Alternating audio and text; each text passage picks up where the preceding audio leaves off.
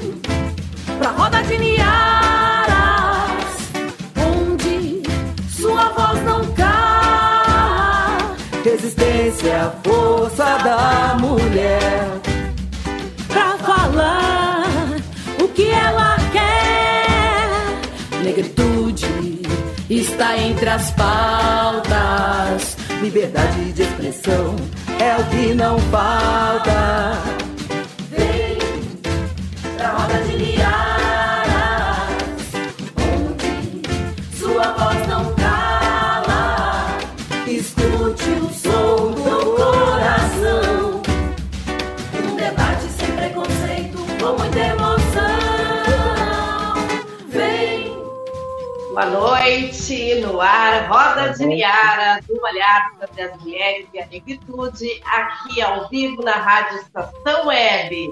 E nesta noite de quinta-feira, está frio lá fora, tempo ruim, mas nós estamos como? Com o coração quentinho esperando por vocês para falar sempre aquele papo gostoso, aquela coisa que nos contagia a cada dia. Então, Roda de Miara no ar agora e aí, daqui a pouco, tá chegando aí a Renata, a Elaine, esta noite não vai participar conosco, vai estar no outro compromisso profissional. Mas a gente deixa aquele grande abraço, aquele axé para nossa querida Elaine. E hoje a Roda de Liara promete que nós vamos falar em educação, gente. É isso mesmo, educação é o que transforma as vidas das pessoas. E é isso que nós vamos falar Nesta noite, vamos receber nosso Luiz Roberto Castro, professor, doutor, que traz muito, muitas novidades para a gente. Então é isso. Então, o nosso papo hoje ele é bem descontraído. Eu tenho a honra de receber aqui no Roda de Miaras o professor doutor Luiz Roberto Castro, que trabalha a matemática na sala de aula, que vai falar sobre esse projeto de pesquisa aí, né, e essa tese dele que fez tanto sucesso e que hoje nós estamos recebendo ele esta noite aqui no Roda de Niar. E lembrando aí para vocês ficarem cada vez mais, mais ligadinhos, porque nós estamos no ar aí nas rodas, na, nas redes sociais, roda.d.niaras, no Facebook, no YouTube, você pode assistir também pela, pela, pelo Facebook da rádio e também ouvir, acompanhar pela rádio. Nós temos também o nosso podcast, que ele é uh, elaborado depois do encerramento desta live, que fica também disponibilizada no nosso canal do YouTube. Então, gente, que bom estar com vocês mais uma vez. Eu sempre digo, pode estar frio, pode estar chovendo, pode estar, olha, caindo o mundo, mas nós, Niaras, estamos sempre com o coração quentinho esperando por vocês ao vivo aqui, todas as quintas-feiras, às 20 horas, na rádio Estação Web. Eu falei na Renatinha, ela já está a postos aí. Renata, boa noite, bem-vinda. Boa noite. Me ouve? Boa noite. Boa noite. Sim. Eu estou ouvindo vocês baixinho. Agora sim. Mas tá tudo bem. Eu, estava aqui comentando que pode acontecer o que for aí na rua, pode cair internet, pode ter é sol, chuva, lua cheia está linda hoje, lua cheia maravilhosa. E a gente está sempre com o coração quentinho esperando os nossos telespectadores, nossos ouvintes da Rádio Estação Web, né, Renata? Perfeito. Boa noite, Simone. Boa noite, Luiz. Os nossos ouvintes, o pessoal que está nos ouvindo pela rádio e também pelas redes sociais, pelo, pelo nosso Facebook e também pelo YouTube, né, da Roda de Niaras.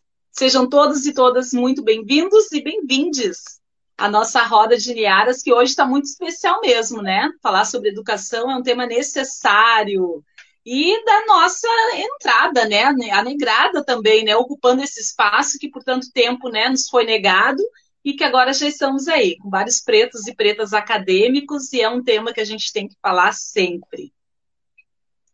É um tema muito importante, realmente, falar sobre ciências exatas, também trabalhar esses conteúdos. Uma vez me disseram assim, mas o que você quer na área de humanas fazendo jornalismo? Agora a tendência é a área de exatas e a matemática, mas eu não consigo muito me adaptar a essa área.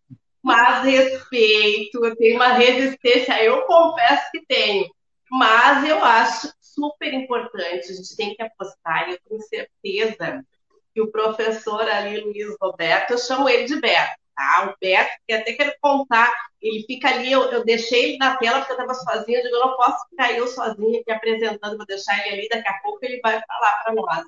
Mas o Beto, ele é uma pessoa bem importante, ele é ele é professor, ele é amigo, ele é tudo, e ainda mais, ele também é pai de santo, né? O pai Beto de Ogum, meu pai de santo, inclusive, tem muita honra e sou muito grata de ser acolhida pela casa. Então, ele é multiatividades e tem ainda essa missão aí de trabalhar com a educação, né? E a gente sabe que o Orixá Ogum é o pai aí da tecnologia, então o pai Ogum trabalha aí as ciências exatas, então acho que não foi por acaso que ele caiu nessa, nessa área, né? E aí, o que que tu me diz aí dessa noite? Com certeza, vai ser uma noite muito especial, né? Falar de um tema que, assim como tu, né? Assim, eu acho que não é por acaso que a gente vai para as humanas, para a comunicação, também tem uma certa resistência aos números, né? Mas são extremamente necessários e a gente tem que, que estimular, né? Que mais pessoas se interessem por essa área que é tão necessária e, e importante, né, para gente. Mas muito bom, muito legal. Muito necessário. Também lembrando que o nosso programa tem um apoio cultural do Ilê Baragelu, do Pai Norberto de Baragelu. Para você marcar uma consulta, basta ligar no 5199-2944-529. 29, nosso apoiador cultural. E a galera já está chegando ali, a Lucilene, a Taíde, boa noite, a Nanda Brito, boa noite, pai, boa noite, meninas. A Mar Margot Levi, boa noite, Solange Ramos, minhas queridas, Ale Medeiros, boa noite, um abraço, Beto, um abraço também, estão mandando aí, a galera já está bombando nas redes sociais aí, esperando para falar sobre esse tema de reconhecer-se para transformar constituição e prática de professores inovadores. Então, Beto, querido, vem para a Roda de Niaras, nosso professor. Boa noite. Boa noite, Simone. Boa noite, Renata. Tudo bem?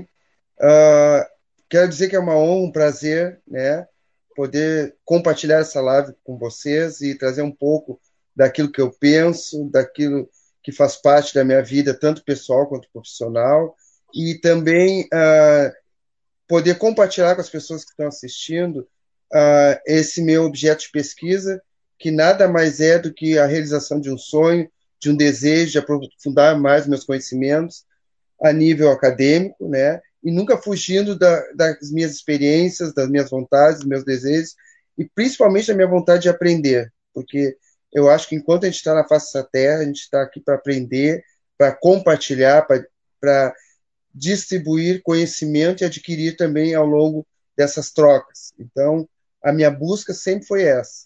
E iniciei essa minha trajetória uh, em busca da matemática justamente por isso. porque fui um aluno sempre que nunca tive dificuldade em matemática. E sempre gostei muito de matemática, mas sempre tive uma visão do outro, querer saber uh, por que, que o outro tinha dificuldade, porque a maioria dos meus colegas não gostavam, tinham dificuldade. Nós éramos uh, poucos em cada turma, ao longo dos níveis de ensino que eu ia avançando, que realmente gostavam de matemática e que se interessavam. E geralmente só vai bem em matemática quem gosta, né? Porque quem não gosta uh, aprende superficialmente para passar ou para uh, atingir um objetivo de passar no concurso, alguma coisa assim. Mas eu fui pegando gosto e sempre gostei muito de matemática. E o intuito de ser professor sempre foi no sentido, foi em duas vias. A primeira, de aprimorar meus conhecimentos e ter uma profissão, e a segunda era para poder entender por que, que uh, essa disciplina, essa matéria, esse ramo das ciências, né, tem, uh, impele nas pessoas ou impõe às pessoas um medo, um receio ou uma rejeição muito grande. E, claro que uh, quando eu fiz a licenciatura na URGS, passei no primeiro vestibular que eu fiz, né, eu fui, nesse primeiro momento, em busca das minhas uh, questões profissionais associadas a, aos meus desejos, às minhas aptidões e à minha realização pessoal. E fiquei muito satisfeito. Mas a busca desse entendimento, porquê da dificuldade das pessoas em gostarem ou entenderem a matemática, eu fui constituindo ao longo da minha vida, na minha prática, né, no magistério, que lá se vão aproximadamente 28 anos já de magistério. E sempre muito inquieto, querendo é, entender né, o mistério das coisas, né, desvendar, resolver problemas incógnitas, não só na matemática, mas na vida. Né. Eu descobri, quando eu entrei, agora eu fiz doutorado, mestrado na Unicinos, em educação matemática, sobre educação de jovens e adultos, tentando entender por que, que as pessoas se afastavam do, da escola, né, e por que, que retornavam depois de uma EJA, e qual era a, o envolvimento deles com a matemática, como eles viam aquela matemática que estiveram lá há muitos anos atrás, quando eram criança, depois pararam de estudar por N motivos, e aí retornam à escola, uma matemática já bem diferente da eles aprenderam na época que eles eram crianças, e qual é a, a, a sensação, ou qual era a visão que eles tinham desta matemática, que não era a mesma que estiveram. Então, faço na minha, na minha dissertação de mestrado, desde onde, como, quando eles usavam matemática, nas suas atividades laborais e profissionais, e depois qual era a expectativa que eles tinham na matemática da EJA, um curso noturno na qual, na época, eu era diretor. Então, sempre procurando entender o lado do outro. E aí, concluí a minha dissertação, né, na Unicinos, e depois começou aquela inquietação novamente, voltei a prestar algumas seleções em algumas faculdades, Unicinos, UBRA e PUC, e aí fui contemplado na PUC com ah, uma bolsa de doutorado em Educação, Ciência e Matemática, onde eu fui também buscar essa aí nas primeiras aulas, os primeiros contatos com professores, eu percebi essa coisa de inovação, né, que perpassa pela vida da gente, mas é, implicitamente dentro da educação, ou seja, fazer diferente, o ser diferente. E eu acredito muito que eu já tinha aí nesse meio tempo a universidade de doutorado, mais de 25 anos de magistério, que o professor de matemática ele tem que fazer diferente, ele tem que ser diferente, ele tem que estar sempre se atualizando e buscando novas alternativas, novas perspectivas para que para poder eh, envolver o seu aluno no estudo, conquistar o seu aluno, seduzir de certa forma o aluno a esse estudo, a essa disciplina, né?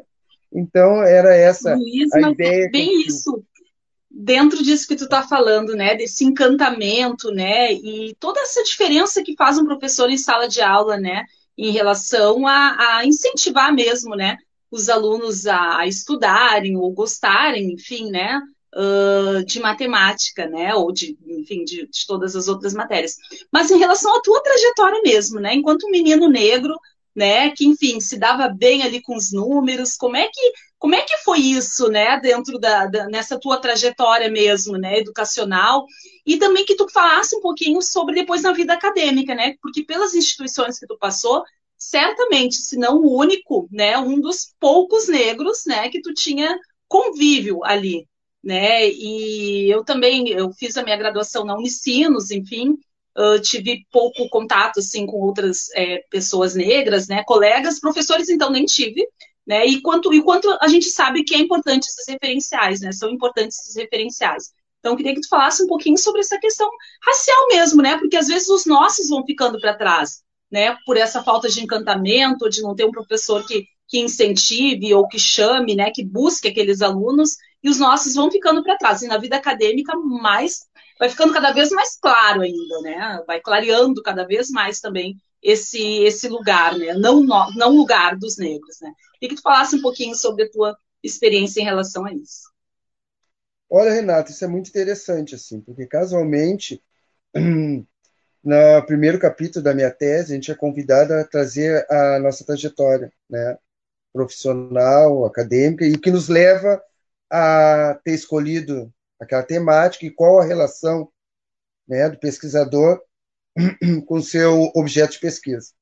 E aí eu relato muito a minha trajetória escolar, por exemplo, né, onde eu estudei em escola particular, na época, da, no meu primeiro ano eu fiz uma escola pública estadual, né, no bairro Auxiliadora, né, chamado Visconde Pelotas, né, então era um pavilhãozinho de madeira, eu estava super acostumado com aquilo tudo, meus amigos, a gente brincava, era todo mundo muito simples, muito, muito uh, envolvido pela mesma realidade, vamos dizer assim, né, apesar de ser um bairro que na época era nobre, agora está mais nobre ainda, na questão do poder aquisitivo do, dos moradores, mas era um colégio para pessoas de condições financeiras médio para baixo, assim, né, econômicas. Então eu me sentia super à vontade, brincava, tinha merenda escolar, eu mesmo eu adorava a merenda que tinha, tudo muito tranquilo na primeira série. Quando na segunda série, o meu pai, na época, trabalhava no Unibanco, era bancário, e ganhou uma bolsa de estudo e aí, junto com a minha mãe, eles acordaram e me transferiram para uma escola particular. Né? E aí começou o meu grande desafio. Na época, então, eu tinha sete anos de idade, fui para a segunda série. Né? Eu aprendi a ler, me lembro que quatro, cinco meses, eu aprendi a ler na escola pública, tenho muito orgulho disso. E aí, na segunda série, eu fui transferido para o Colégio São Manuel, que era um colégio de salesianos, né? Muito bom colégio, né? Não tenho nada para dizer ao contrário disso. Porém, na questão da sociabilidade, por ser um homem negro e pobre, né? Eu trago muitas marcas disso na minha vida escolar, porque eu estudei na segunda, na terceira, na quarta, até a oitava série, que na época até a oitava série. E foi muito difícil para mim, muito difícil, porque eu estudava só com homens e mulheres brancas, né, meninos, meninas, brancos, ricos, né, de um poder aquisitivo muito alto, né, e eu senti isso na carne, assim, porque não tinha merenda mais, era o bar, eu não tinha dinheiro às vezes para comprar no bar, né, da escola, então eu tinha que levar merenda, às vezes tinha, às vezes não tinha para levar, e meus colegas todos tinham uh, uh, tinham dinheiro e compravam no bar aquilo que queriam, aquilo que desejavam, né. Às vezes eu ficava meio constrangido, levava uh, uma, alguma coisa de casa, às vezes eu não queria levar, e foi bem difícil, assim no início. Depois, quando eu tornei adolescente, tinha as festinhas. Eu trago muito isso, muito forte, muito bem escrito, modéstia à parte, na minha tese. Depois tinha as festinhas lá, quando eu estava sexta, sétima, sétima, tinha os aniversários. Eu nunca era convidado para aniversário, porque meus colegas, de certa forma, não sentiam vontade de convidar um menino pobre, negro, que talvez não tivesse uma roupa, ou uma fala, ou uma postura, na visão deles, é claro, adequado para participar das festinhas. Então, trazia muita frustração, porque geralmente as festinhas eram no final de semana, e chegava na segunda-feira, eu via os comentários do que tinha acontecido, e eu tinha ficado sempre de fora. Né? Então, onde é que eu me destacava? Né? Na, minha, na minha dedicação ao estudo, né? as melhores notas sempre eram as minhas, né? em todas as disciplinas, e aquilo causava um certo, um certo constrangimento em alguns colegas que também não entendiam como é que eu conseguia dentro das minhas dificuldades, né, ser um bom aluno no sentido de aproveitar o meu conhecimento. Os professores me adoravam, sempre me convidavam, nas, porque na época ainda existia a hora cívica, na hora cívica sempre me oferecia, eu gostava de ler, de me apresentar, então eu sempre tive essa coisa de estar na frente do público, né, e falando e tentando transmitir alguma mensagem. Então, eu fui indo assim, eu fui até a oitava série, quando me formei, no, na época era primeiro grau, né? Não era ensino fundamental ainda. E aí eu voltei a meus origens, no ensino médio eu voltei para uma escola pública uh, estadual, o Irmão Pedro, né, que era uma escola técnica, e foram os três anos melhores da minha vida, assim, porque eu já estava amadurecido, sabia lidar um pouco com a questão de ser negro e pobre, né? E aí uh, isso me deu, trouxe uma bagagem muito grande para quando eu cheguei no ensino médio, eu exerci liderança, fui líder nos três anos, participei do Grêmio Estudantil da escola e foi uma época assim muito boa, né? Então acho que essas, essa questão da gente ser negro, né, de, de sermos negros, é, perpassa muito mais que da, como já deve muitas pessoas já disseram, já escreveram sobre isso, muito mais do que a cor da pele, né, e do cabelo, mas está numa questão muito assim arraigada a, ao preconceito na questão da nossa história, né, da nossa trajetória de vida que já vem impregnada, né, no olhar do outro, né? Então acho que isso foi muito forte assim. Na URGS eu era o único aluno homem e negro também, era um grupo de meninas, tinha um ou dois meninos brancos e casualmente a matemática também na época que eu fiz era só pessoas de alto poder aquisitivo. A interpretação que eu tenho hoje, por quê? Por dois motivos. Primeiro, porque na época que eu fiz, agora está voltando de novo, é a impressão que eu tenho, né? Uh, só fazia licenciatura quem achava que quem fazia assim por lazer, vamos dizer. Eu porque gostava, porque queria exercer essa profissão, mas porque porque na época era muito forte essa questão de que professor não ganhava muito, que é uma realidade, né? Então assim, uh, os meus colegas estavam fazendo por hobby matemática. Alguns porque não sabiam o que iam fazer, aí escrever matemática, porque pensaram assim, ah, a concorrência é menor, é mais fácil de entrar.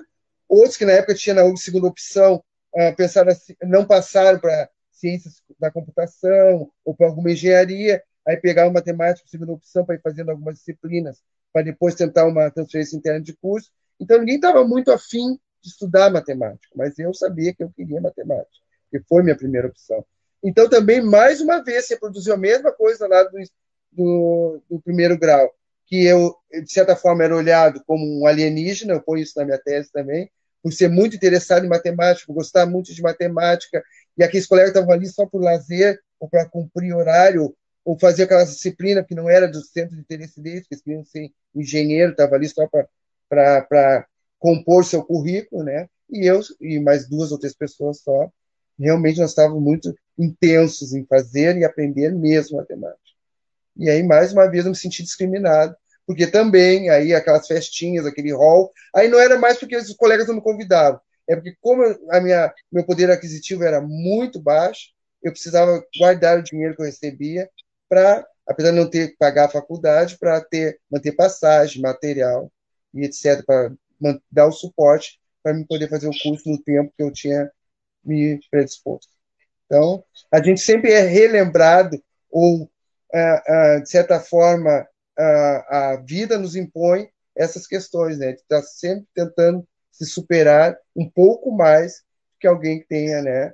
Seja da raça branca ou que tenha um poder aquisitivo mais elevado. Agora na sala de aula, Beto, como é que funciona assim isso? Tu acaba sendo essa referência, tu transmite este conhecimento e essa vivência do preconceito, uh, de é, esse incentivo para os teus alunos e alunas de que é possível sim vencer, que é possível sim estar numa comunidade pobre e conseguir né, ter o seu lugar ao sol. Tu chega assim na, na tua sala de aula tu chega a trabalhar isso? Como é que funciona tudo isso? Muito, muito porque eu fui privilegiado, eu iniciei a minha carreira profissional dando aula em escolas particulares e depois prestei dois concursos para Cachoeirinha e Gravataí e fui aprovado e aí eu abri mão de dar aula em escola particular e me dediquei só a escolas públicas. E aí lá a gente se depara com pessoas que me retratam muito a minha memória de quando eu era aluno, me retrata a minha infância, porque são pessoas, vamos usar uma fra frase clichê, gente como a gente. Então, ficou muito fácil assim para mim me relacionar com meus alunos, porque as vivências deles são muito parecidas com as minhas. Então, a gente fala de igual para igual, né? A gente consegue uh, dialogar de um, do mesmo lugar, do mesmo patamar, onde as dificuldades são as mesmas, né? onde se entende a questão da, da, da dificuldade de poder estudar e trabalhar ao mesmo tempo, num turno estuda, no outro turno trabalha, né? de poder entender e compartilhar a realidade de serem filhos de pais separados, ou de uma mãe que chega cansada e um pai chega cansado no final do dia e não tem tempo para conversar, para trocar uma ideia, porque no outro dia tem que levantar cedo de novo e tem que dar conta das coisas do lar, né, as, a, tanto a mãe quanto o pai. Então, eu acho que o meu papel, assim, a minha missão foi muito grande, continua sendo, de orientar, de estimular, não só me dando como exemplo, mas questionando, problematizando, porque a matemática, ao contrário do que as pessoas pensam, e é o que eu acredito, porque a minha especialização é educação matemática, ou seja, uma linha de pesquisa e de trabalho que não se envolve tanto com questão de decorar fórmulas, de estudar fórmulas e saber de cor a fórmula de Bhaskara, etc., mas entender para que, que serve a matemática, onde é que ela entra na minha vida, como ela me auxilia a resolver, a, não vou dizer meus problemas, mas ao menos me direcionar para solucionar algumas coisas. Então, eu procuro sempre trazer isso para a sala de aula, né? O quanto é importante eu ter um conhecimento, um raciocínio lógico, que é muito mais importante que uma memória cheia de fórmulas, mas ter um raciocínio lógico para poder construir e mudar a minha realidade à medida do possível. Então, eu trago isso muito meus alunos, falo muito sobre a minha vida pessoal, no sentido das minhas dificuldades, dos meus desafios, da vontade sempre de querer aprender, de mudar, de atingir os objetivos. Eu acho que a gente tem que falar mais da prática do que da teoria, porque teoria a gente é fácil, difícil é mostrar que realmente a gente acredita naquilo que a gente está falando. Né? E aí eu tento desvendar um pouco esses mistérios da matemática através dessa, dessa problemática, mais de resolução de problemas e de coisas do cotidiano. Assim. Que maravilha, Beto. Não, já é Beto, né? Porque eu já vi ali nos comentários, ali, todo mundo dando boa noite aí pro Beto, já é Beto também. Quero mandar um beijo para a Lu. A Lu é nossa colega jornalista, mas também uma pretinha acadêmica maravilhosa, arrasando. Tá com o nenezinho aí, sete meses, eu acho, né, Lu? Bem pertinho ali do meu netinho também. E essa pretinha aí também está se destacando e arrasando muito, né? Porque a gente sabe que a vida é, acadêmica não é nada fácil. Na maternidade, então, a Lu vai nos render assunto para os próximos programas, hein, Si? Mas, Beto, uh, eu quero que tu comente, assim, que tu comente assim com a gente. Agora, né, durante todo esse período de pandemia, né, esse período ali de Covid e tal, se revelou muita coisa, né? As desigualdades uh, sociais ficaram muito mais evidentes, né? A gente viu quem tinha acesso, quem não tem e tal. Mas na questão da educação, para mim, assim, é, foi muito gritante, né? A gente perceber as dificuldades dos nossos, né? Do, da nossa comunidade, que ainda é a que mais é, é, tem acesso à escola pública, né? Uh, a dificuldade no acesso às tecnologias, né? A essa outra forma de educação, essa outra forma, né? Que teve que ser uh, revista, né? Porque daí as, as crianças tiveram que levar tarefas para casa e tal. Teve toda uma dificuldade de dos pais, né, sem um telefone adequado, sem uma internet adequada para estar tá acessando as matérias, para estar tá estudando. Eu queria que tu comentasse um pouquinho disso assim com a gente, né? Quando tu fala em inovação, como é que a gente pensa em soluções, né? Quais são os desafios que a gente acaba enfrentando é, nesse ambiente público, né? Que a gente já sabe que, que já tem tantas dificuldades, né? E as nossas crianças às vezes têm acesso, né? A tantas coisas, enfim, como é que tu, como é que tu vê esse cenário e o que, que a gente pode fazer para mudar isso? É, realmente, a questão da educação ela ficou fragmentada, ela ficou um pouco. Ah, ficou, de certa forma, carente de conhecimento, de práticas que pudessem contemplar as dificuldades de acesso à informação que se gerou principalmente os alunos de escola pública, né? Eu há muitos anos não trabalho em escola particular, mas, mas tenho conhecidos e familiares que estudam e de certa forma as escolas particulares, não muito distante, mas conseguiram dar um apoio, né? Conseguiram se aproximar muito mais dos seus alunos pela questão virtual, né? Que todos os alunos têm, a grande maioria tinham acesso, né? Às informações através das diferentes mídias utilizadas, né? E os alunos uh, da rede pública foram contemplados através de, de pequenos encontros onde eles iam até a escola buscar material, mas não tinham acesso à informação, não tinham acesso a uma explicação mais uh, aproximada, né? Alguns conseguiam porque através do celular de seus pais ou algum, algum vizinho, mas realmente houve, né, do meu ponto de vista enquanto professor, um, uma degradação muito grande do conhecimento da educação, né, do processo educativo, melhor dizendo, nesses dois anos. E eu acho que a perda foi muito grande para essas pessoas que estudam em escolas públicas. Claro que houve, ah, pela maioria das escolas, tanto municipais quanto estaduais, um grande empenho dos profissionais que ali atuavam para poder ajudar, contemplar os seus alunos. Porém, ah, diante da realidade que se instaura, até mesmo na questão da merenda escolar, porque os, tem alunos que precisam e necessitam, tem pessoas que desconhecem isso, de estar na escola também por causa da merenda escolar, porque é ali onde eles fazem as principais refeições. E diga-se de passagem que são refeições muito boas, né? As merendeiras são especializadas, pelo menos nas escolas que eu trabalhei, que eu trabalho atualmente, e aí as famílias se viram assim atingidas muito, porque às vezes não tinham nem que dar de comer para os seus filhos, né, que eram nossos alunos, porque passa o dia fora e, e a escola que fazia essa, essa, essa assessoria que contemplava esses, esses alunos para poder terem assim uma saúde mais adequada para estudar.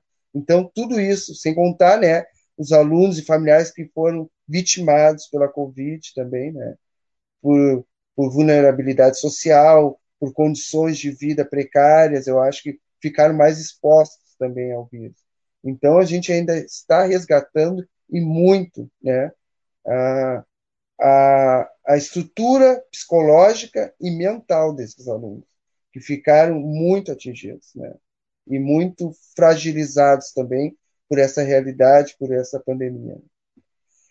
E o que eu penso que deve se fazer, né? Porque o, o, meu processo, a minha ideia, o meu conhecimento em relação à inovação, com todos os autores que eu li, dialoguei, as pessoas geralmente associam inovação só a altas tecnologias, e na verdade inovar é fazer diferente em cima da tua realidade, né? É diferente de renovar, renovar é refazer, fazer de novo.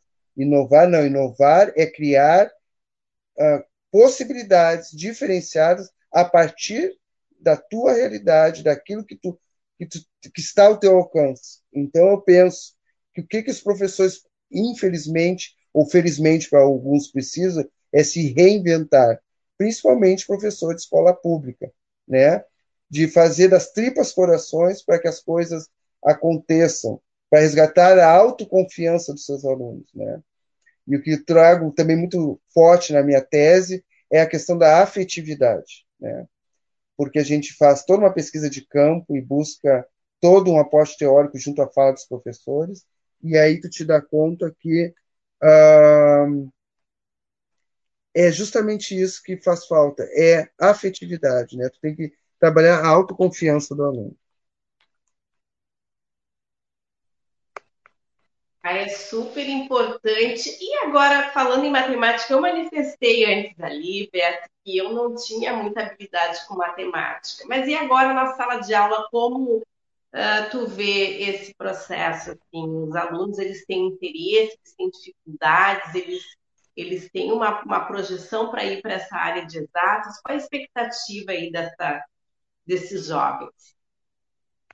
Olha, a expectativa desses jovens está muito além da, daquilo que a gente deseja ou espera de, dessa juventude de hoje.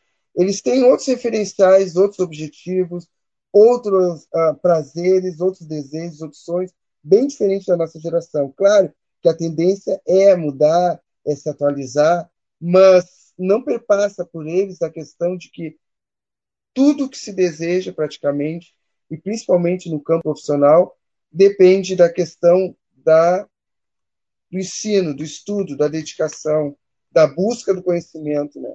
Isso, o, o nível de interesse dos alunos está muito baixo. Beto, não estamos te vendo. Pois é, eu não sei o que houve aqui na minha câmera. ah, mas te ouvimos, te ouvimos. Pode ter sido a internet, de repente. Deu, agora já arrumei aqui. Estão vendo, né? Agora sim. Tá. Beto, aproveitando, né? É, a gente tem né, a Lei 10.639 e tal, né, que tem que ser implementadas nas escolas, com todos, né, com toda a resistência que ainda tem dos professores ou das próprias escolas, enfim. Mas agora, por curiosidade mesmo, né, como é que a gente aplica a Lei 10.639 numa aula de matemática? O que, que dá para a gente construir ali para estar tá implementando, para estar tá falando sobre, sobre a história e cultura afro-brasileira? né? Porque isso também é dúvida de muitos professores, né? Ah, não, isso é coisa da, da matéria de história, né? Vai jogando para outras, outras questões, e a gente sabe que isso é, tem que ser falado, né? Em todas as disciplinas, né? Em todos os momentos, né? Da vida escolar. Como é que a gente pode implementar isso aí numa aula de matemática? Bom, eu acredito que a partir da, da, dessa, da criação dessa lei, pelo menos pro, provocou uma reflexão né, na, na educação em relação à etnia, né, à raça, à questão cultural do negro, né, tanto no Brasil quanto nas suas origens africanas. Uh, como eu fui sempre muito autodidata e sempre gostei muito de estudar história da matemática, né, e até tinha um sonho de um dia dar uma disciplina sobre história da matemática, e li muito sobre isso, eu procuro sempre trazer aspectos históricos, né, e vincular a matemática esse aspecto histórico, porque eu, eu sempre adorei história, só não fui professor de história por, por descuido. E também tem a questão que a origem da matemática, né, dos grandes pensadores matemáticos, e que poucas pessoas sabem disso, está na África. Então, a origem da matemática, né, muito lá no Oriente Médio, mas também na África. E, a, e na África eu trago assim muito para a sala de aula, uh, não uh, em questão de curiosidade, mas em questão de de composição da minha disciplina, que muito conhecimento veio, que se tem, né, tanto na área de ciências quanto matemática, é, provém né, de estudos africanos. Então, eu procuro trazer isso ao longo da, da, das minhas explanações, sem procurar uh, fazer algo assim que, que demonstre ou que perpasse para os alunos que é uma curiosidade. Não, é uma cientificidade, ou seja, é comprovado que muito conhecimento matemático veio dos africanos, muitos negros trouxeram uh, conhecimentos matemáticos que foram aderidos à nossa cultura, né, aos nossos conteúdos que são trabalhados na sala de aula, e só que tu não der aquele olhar diferenciado, isso passa desapercebido com certeza. Né? E também uh, procuro uh, desmistificar essa questão, que eu acho que é muito forte, focando um pouquinho na tua pergunta, mas em relação a essa lei, é assim, ó, nas escolas, na grande maioria, não vou generalizar, se lembra disso só em novembro, né, da Lei 10.639. E aí faz como se fosse assim, o dia do índio, como se fosse o dia do folclore, como se fosse um, uh, dia das bruxas, né? É, é, é um momento uh, festivo em novembro. Eu sempre me abstenho a, a participar, e aí às vezes sou questionado, são dito por ser professor e negro, porque eu acho que aquilo fica assim muito uh, desconectado né, da proposta da, da lei e também acaba sem querer, né, uh, não é talvez intuitivamente uh, colocando o negro como algo assim uma figura a ser exaltada nas proximidades do 20 de novembro, né? Então eu prefiro me abster assim dessas dessas comemorações e procuro durante o ano todo trazer essas questões, porque eu acho que a ideia é essa, né? Às vezes consigo alguns colegas que a gente fala um pouco de interdisciplinariedade e traz as questões do ser negro, da cultura negra, que é muito importante, né, para essas questões. Tive uma época uma diretora que me apoiou bastante na escola, a gente fez feijoada, fez uma série de coisas, mas tudo fora de novembro para mostrar que, junto com a professora de ciência, quando estava dando aula sobre os alimentos, para mostrar que a nossa culinária tem muito né, da questão da África, mas também tem muita questão do negro, né, que instituiu algumas o negro escravo também, né, a questão do mocotó, essas coisas. Enfim, mas não como curiosidade, mas sim como uma questão cultural mesmo, que foi ah, ah, sendo assimilado pela sociedade brasileira. Né? E poucos sabem disso. Né? Na questão da vestimenta, né?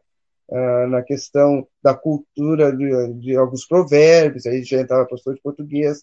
Fizemos bons projetos, mas ao longo do ano, assim, a gente ia fazendo, ia compondo. Aí sim, lá em novembro, a gente fazia uma exposição de todas essas como se fosse uma coletânea do nosso trabalho interdisciplinar e ao longo do ano.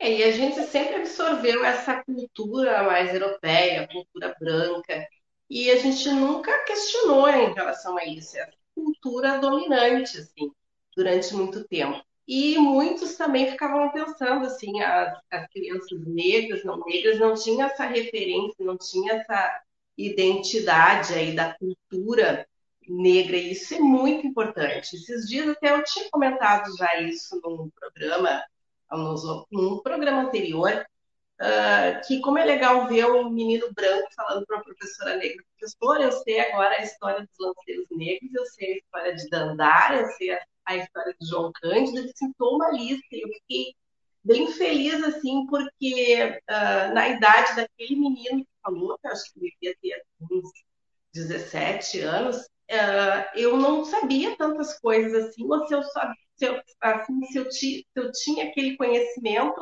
é porque ah, é familiar, é por causa do movimento negro, essa nossa proximidade, a resistência.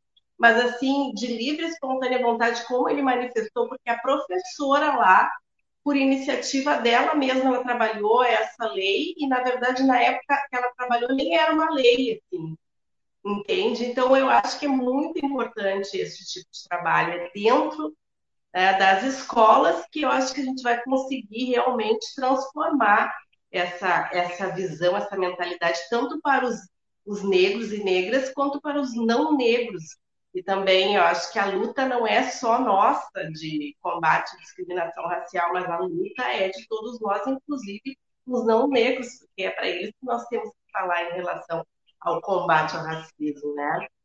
E Beto, falando mais assim sobre esse teu, uh, esse projeto de pesquisa, assim, qual é o próximo passo? Assim, que esse esse projeto é o começo de muita coisa boa vai acontecer na tua vida. Então, tu tem mais algumas perspectivas aí nesta tua caminhada como professor inovador na matemática? Olha, eu tenho muitos sonhos, né, e muitos desejos profissionais ainda. E eu acho que nada nessa vida é por um acaso e as coisas vão se encaminhando de acordo com nossos desejos quando a gente tem aquele pensamento muito firme. E atualmente eu fui convidado por uma uma excelente profissional, uma amiga minha, né, que me convidou para trabalhar na Secretaria de Educação de, município de Cachoeirinha, a qual eu me orgulho muito disso. E eu estou tendo contato de uma outra realidade, né, que é a questão da, da administrativa, né, na questão da, do trabalho de assessoramento às escolas. Isso é muito recente, né? Eu até pouco tempo só estava em sala de aula. E isso está me trazendo uma visão diferenciada de poder é, ocupar um espaço onde as coisas podem ser realizadas e até mesmo podem acontecer, né? Onde tenho mais visibilidade do todo, né? De toda a rede municipal de Cachoeirinha, onde eu posso entender e conhecer a realidade de cada escola, porque é uma rede que eu não considero tão grande, mas é expressiva, né? E isso uh, vai me ajudar a pôr em prática as coisas que eu acredito, as coisas que eu estudei, o que eu aprendi, para não ficar só registrado em, em palavras, em, em, digitadas em páginas e páginas de uma tese, mas o inovar, porque inovar não é, como eu já falei, é a partir do que eu tenho, o que eu posso fazer para melhorar.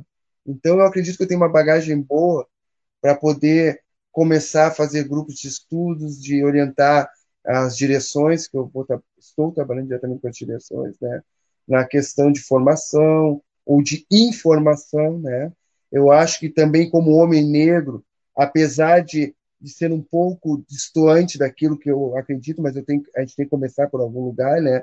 Estimular o trabalho da questão da consciência negra. Então, se, se a oportunidade esse ano for lá próximo a novembro, que quando começa a fomentar, se inicie em novembro, então, com uma proposta já para o ano seguinte, se começar desde março a ter né, um acesso a informações sobre a cultura negra, sobre dança, música, culinária, vestimenta, enfim, uh, pequenos projetos que possam servir de engrenagem de inspiração para as demais escolas. Eu sou um cara que acredita muito no efeito dominó. A gente começa e os outros ah, vão assimilando e daqui a pouco alguém vai acrescentando mais alguma coisa e as coisas vão acontecendo, né?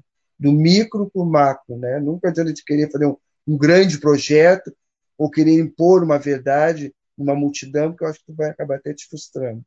Então, a minha ideia é essa, assim, é trabalhar junto às escolas e, e ser, socializar o meu conhecimento e a minha vontade o meu desejo. Até enquanto homem negro, acho que isso fica muito expressivo, assim, né? Porque nos lugares onde eu transito, eu vejo poucos homens e poucos negros. A minha profissão já tem poucos professores, o percentual maior é de mulheres. E, mesmo assim, o percentual de mulheres é o percentual de mulheres negras é pouco e de homens negros menos ainda. Eu vou arriscar a dizer que na secretaria onde eu trabalho, e isso é uma mera coincidência a princípio, né? São poucos negros, né? E não chega, acho que a cinco, seis, né? E a gente vai ocupando espaço à medida das possibilidades que a gente vai conquistando também, né? Acho que também tem outro lado da moeda. Nós temos que, que nos impor, temos que fazer presente, buscar, né? A, as nossas a, conhecimentos, buscar a, as nossas formações para poder também ocupar o espaço que há alguns anos atrás não nos era oferecido. Que legal, e olha,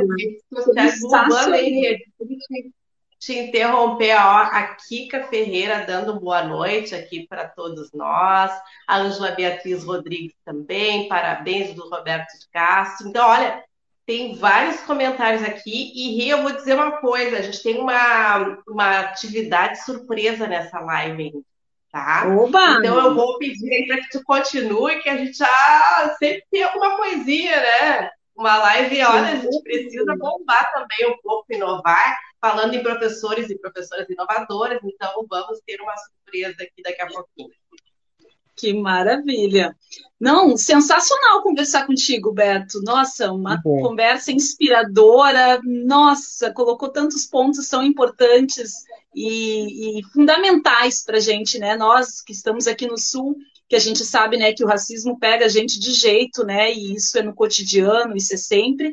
E tu fazendo aí a diferença muito legal, assim, esse, esse posto aí que tu assume, porque é fundamental isso, né? A gente precisa ter os nossos referenciais, e isso faz toda a diferença, né? Assim como a gente já, já conversou, como tu já disse, né? Para os próprios alunos, né? Para as pessoas que estão aí nos assistindo, nos vendo, aí esse professor aí de matemática com uma visão aí ampla, né? Desse todo, e que para nós é fundamental, assim. Muito legal a nossa conversa. Mas sim, eu ia pedir para o Beto enfim, fazer uma mensagem final aí para a gente é, de incentivo, né? Que a gente possa aí estar tá acreditando na educação, apostando as nossas fichas, né? Porque é fundamental, é só assim que a gente consegue realmente transformar e mudar, né? Esse mundo, essa sociedade que a gente está. Mas agora, surpresa é antes ou depois da fala final do Beto? O que, que, que vai acontecer, Ciro? Ah, então, né, antes de... Aqui, ó, eu tô, eu tô admirando os comentários aqui, ó. A Ângela Beatriz Rodrigues, somos eternos aprendizes, sempre temos projetos e, na medida que as oportunidades aparecem, vamos explorando os espaços. Solange Moura, boa noite, estou gostando muito desse assunto, parabéns, Pai Beto. Então, agora nós vamos chamar, é uma atração cultural que vai fazer uma homenagem aqui para essa noite, porque quinta-feira Aí pede, né, gente? Pede. Nós estamos falando em matemática, estamos falando de educação, estamos falando também em cultura, então vem para cá, vem para a roda de Niaras, Alê Medeiro. Olha, ah, que honra. E aí, Beto, beleza? Tudo bem, Tá bem, bem, bem, todos os professores, aí, como é que tá? Tudo bem. Tudo certo? E aí, gente, como é que tá aí? Tranquilo? O Renato? Alô, um abraço a todos aí. Grande professor. Boa, professor, hein? Bom, a gente vai encerrar com aquela música que é, é a luta, né? Luta do negro, luta nossa. Dos... Ah, tá, então tá. Antes, então, mas posso tocar primeiro? Ah, tá. Tô vendo com a Simone aqui. então, vamos embora. Então, antes do encerramento, a gente toca um. Quem sabe pode vir junto aí. Sarará criou pra galera.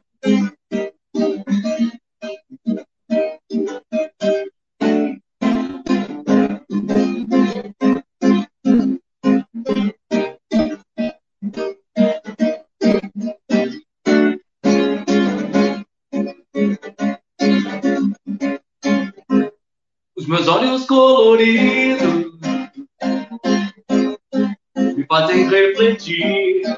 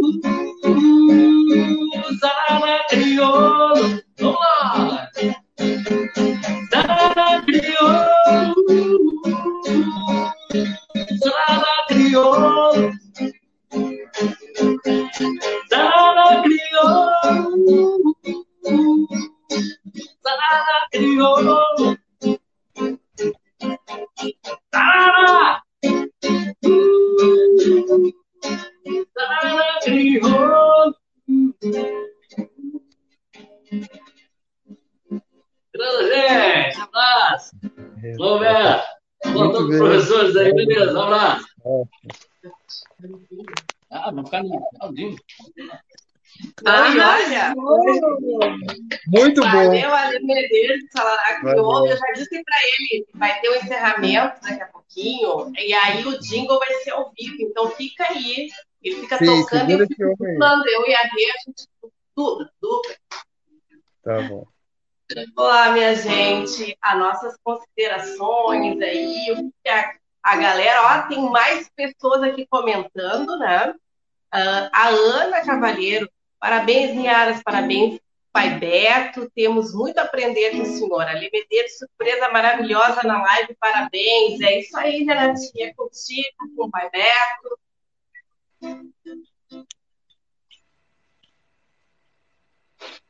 Pois é. temos a dizer nessa mensagem final aí, desta live aí, tão animada dessa noite.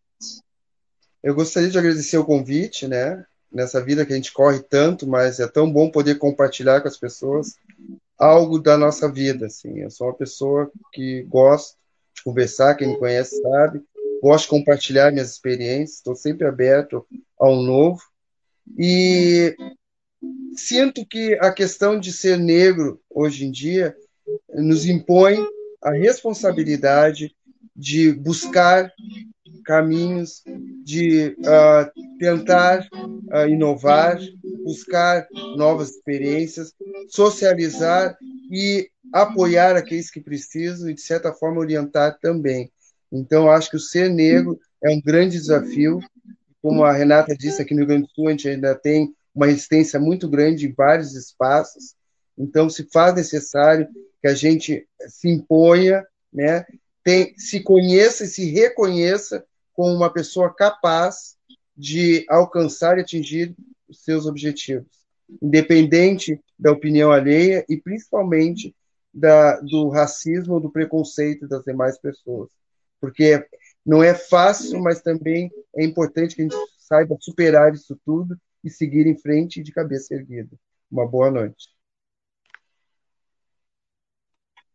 Maravilha, Beto. Muito obrigada pela tua participação na nossa live. Nossa, essa conversa foi maravilhosa mesmo.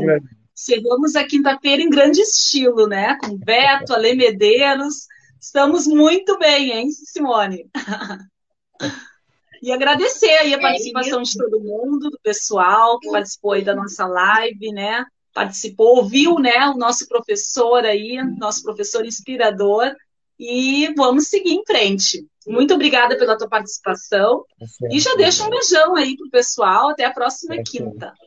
Tá certo. É, isso aí, tem mais um recadinho, Gustavo Fagundes, parabéns, Roda de Linhares, um privilégio poder conviver com esse mestre doutor, tanto nas, nas escolas quanto na vida, gratidão eterna, olha aí, bombando Obrigado. a nossa live, e que legal, quero agradecer muito, né, ao professor doutor Luiz Roberto Castro, também pai Beto, que assim foram tantas mensagens aqui, foi tão emocionante, tão gostoso conversar sobre educação, sobre cultura e sobre o nosso empoderamento preto e o combate ao racismo. Então, fica essa mensagem especial a todos vocês aí, aquele abraço carinhoso, coração quentinho, sempre esperando por vocês todas as quintas-feiras às 20 horas aqui ao vivo. E aí nós já vamos chamar para o nosso jingle hoje é ao vivo. E hoje é tudo, ó.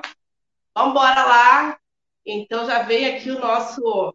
Pode vir, porque eu só vou fazer a dublagem, né, gente? Quem canta ele não sou eu, então. Boa noite, um grande abraço a todos e todas. Gratidão.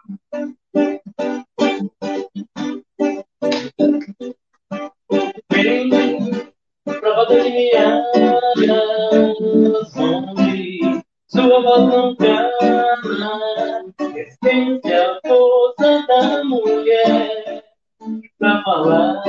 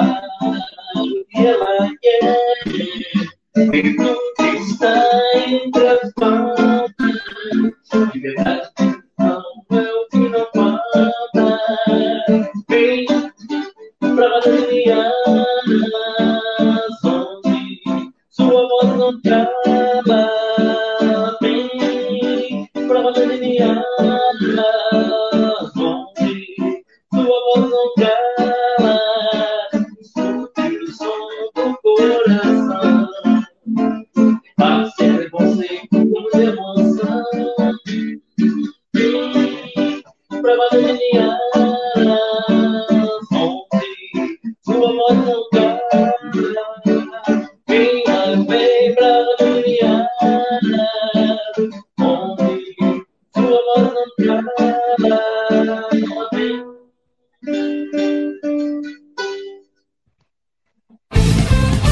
Rádio Estação Web.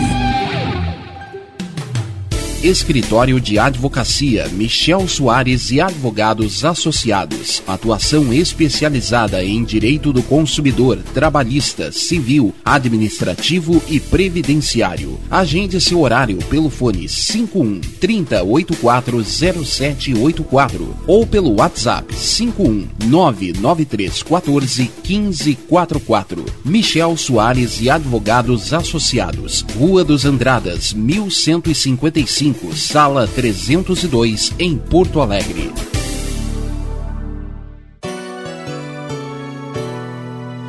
O aroma saboroso do mais puro cafezinho, cultivado na fazenda, com amor e com carinho.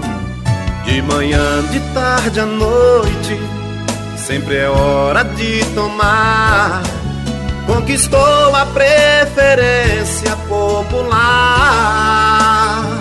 Venha saborear um bom café na padaria e confeitaria Que Pão. O melhor em pães, doces, salgados e lanches em geral. Atendimento das sete da manhã às nove da noite, agora sob nova direção. Que Pão, tradição e qualidade. Avenida Plácido Motim, 950 em Viamão. Faça sua encomenda pelo fone 51 3446 4013 ou pelo WhatsApp 51 30 54 3535.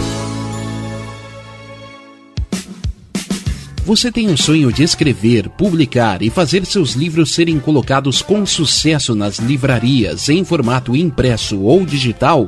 Conheça a Casa de Escriba, empresa especializada em projetos editoriais, artísticos e gráficos. A melhor parceria para escrever a sua história. Casa de Escriba. Para mais informações, ligue 51 99115 2090. DNB Gráfica e Marketing Digital. Tudo para divulgar seu produto ou serviço. Gerenciamento completo de redes sociais com pacote de artes personalizadas. E ainda banners, panfletos, cartão de visita, brindes, adesivos e muito mais. Entrega em até cinco dias úteis. Consulte condições. DNB Gráfica e Marketing Digital. Entre em contato e peça seu orçamento. 519940027 11. Está precisando de uma direção em sua vida? Fale com Pai Norberto de Bará. Trabalhos espirituais para a saúde, abertura de caminhos, amor e prosperidade no ambiente empresarial. Jogo de búzios com hora marcada. Ligue 51 99294 4529. Pai Norberto de Bará, Rua Acre 40, bairro Lomba do Pinheiro, em Porto Alegre. Primavera, verão, outono, inverno. O que você ouve? Estação Web.